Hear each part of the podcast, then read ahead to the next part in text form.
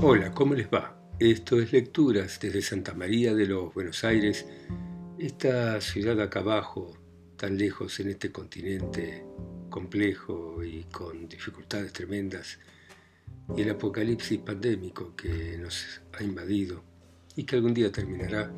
Y vamos a continuar con la lectura de este texto antiguo acerca del amor, que es el Kama Sutra y vamos a, ver las características de los hombres y de las mujeres y de las razones por las que las mujeres rechazan los garanteos de los varones y también de los hombres que tienen éxito con las mujeres y de las mujeres que resultan fáciles de conquistar. En general se diría que se puede recurrir a las esposas de otros hombres, pero es importante ver qué posibilidades de conseguirlas existen y cuál es la aptitud para poder habitar con ellas y qué peligro encierra unírseles y qué efecto producen esas uniones.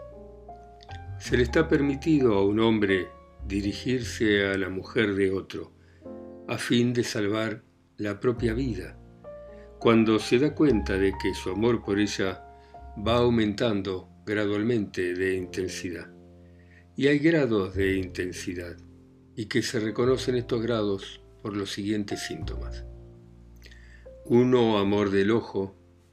2. Afecto espiritual. 3. Reflexión constante. 4. Falta de sueño. 5. Adelgazamiento. 6 cansancio por todo tipo de diversión. 7.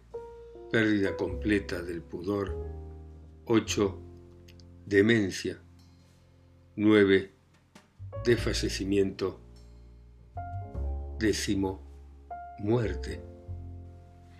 Autores antiguos dicen que un hombre se da cuenta de las disposiciones, sinceridad, instintos y purezas de una mujer joven así como de la debilidad o la intensidad de sus pasiones, examinando la forma de su cuerpo, junto con otros signos y con otras marcas características.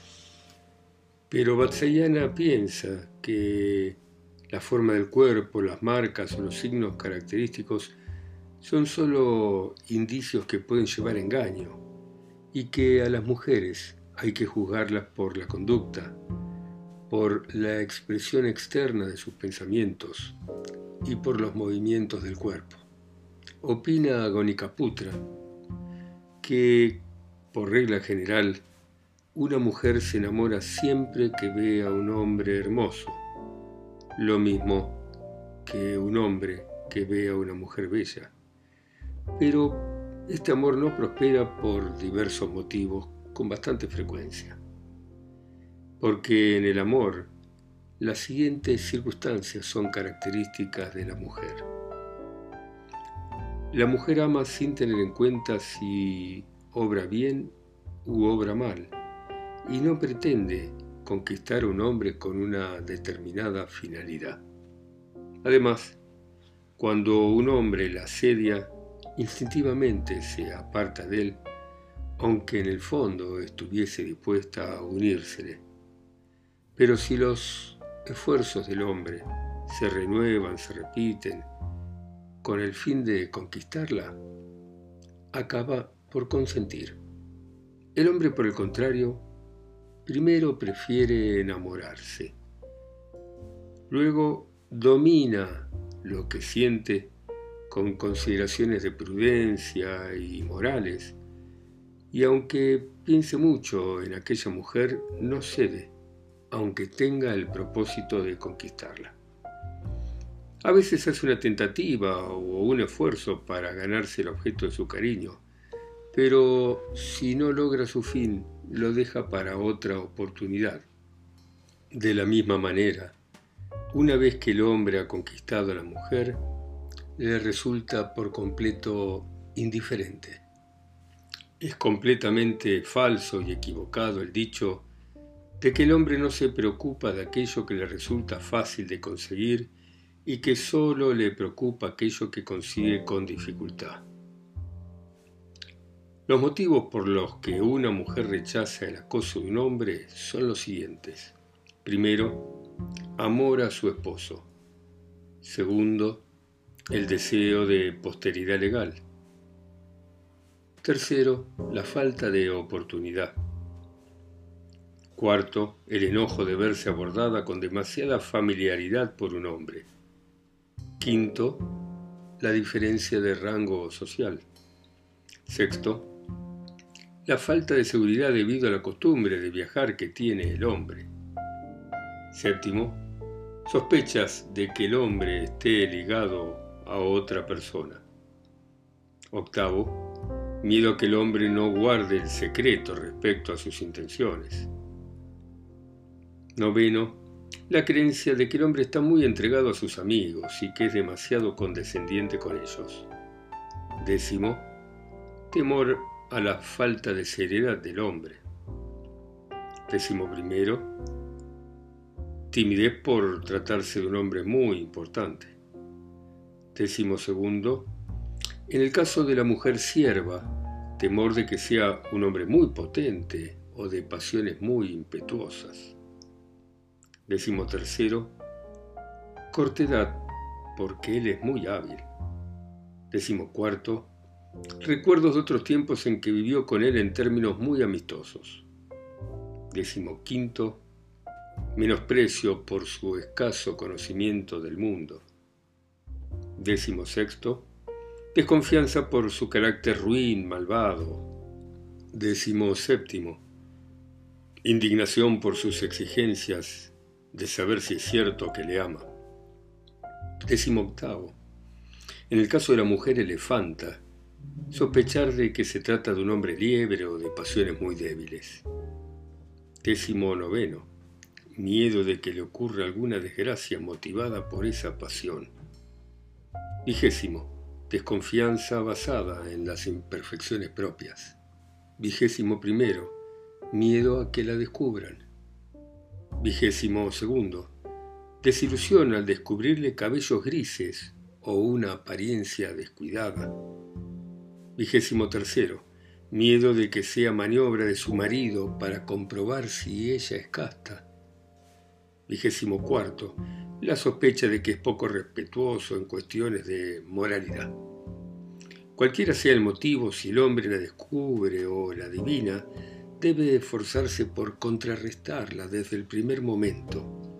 Por tanto, hay que combatir la vergüenza que puede producir su elevada posición o su talento, demostrándole un apasionado amor. Si la mujer alega falta de oportunidad o dificultades para llegar hasta él, le indicará algún medio sencillo para lograrlo.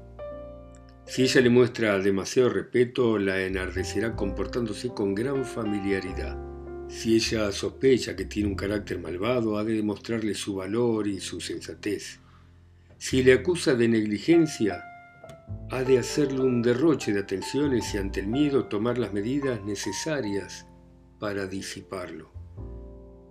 Los hombres que por lo general suelen tener éxito con las mujeres son los siguientes. Uno, los muy versados en la ciencia del amor. Dos, los que tienen habilidad para contar historias. Tres, los familiarizados desde su infancia con las mujeres. Cuarto, los que han conquistado la confianza de las mujeres. Quinto, los que les hacen regalos. Sexto, los que hablan bien. Séptimo, los que hacen cosas que a ellas les gusta. Octavo, los que antes no amaron a otras mujeres. Noveno, los que actúan como mensajeros. Décimo, aquellos que conocen los puntos débiles de las mujeres. Décimo primero, los que desean las mujeres honestas. Décimo segundo, los que están relacionados con sus amigas. Décimo tercero, los hermosos. Décimo cuarto, los que han sido educados junto a mujeres. Décimo quinto, los que son vecinos de ellas. Décimo sexto, los que se dedican a los placeres sexuales aunque sea con sus propias sirvientas. Décimo séptimo, los amantes de la hija de su nodriza. Décimo octavo, los recién casados. Décimo noveno, los que gustan de las comidas en el campo y de las reuniones de placer. Vigésimo, los hombres generosos. Vigésimo primero, los de fortaleza reconocida, los hombres toro. Vigésimo segundo, los decididos, los emprendedores. Vigésimo tercero, los hombres que superan a los propios maridos en sabiduría, en presencia, en buenas cualidades y en generosidad. Vigésimo cuarto, los que se visten y viven de manera espléndida. Las mujeres fáciles de conquistar son las siguientes. Primero, las que se entretienen en la puerta de su casa. Segundo, las que van constantemente por la calle. Tercero, las que se pasan la vida conversando en la casa del vecino. Cuarto, las mujeres que miran muy fijamente a los hombres. Quinto, las chismosas. Sexto, las mujeres que miran de reojo. Séptimo, aquellas que su marido ha tomado otra mujer sin causa justificada. Octavo, las que odian a su marido o a las que su marido odia. Noveno, las que no tienen nadie que vele por ellas. Décimo, las que no han tenido hijos. Décimo primero, las que son de una casta o de una familia no muy conocida. Décimo segundo, aquellas que se le han muerto los hijos. Décimo tercero, las que están muy metidas en la sociedad. Décimo cuarto, aquellas que aparentemente están muy encariñadas con sus maridos. Décimo quinto, las esposas de los actores. Décimo sexto, las viudas. Décimo séptimo, las pobres. Décimo octavo, las aficionadas al placer. Décimo noveno, las casadas con un hombre que tiene hermanos y hermanas más jóvenes que él. Vigésimo, aquellas mujeres vanidosas.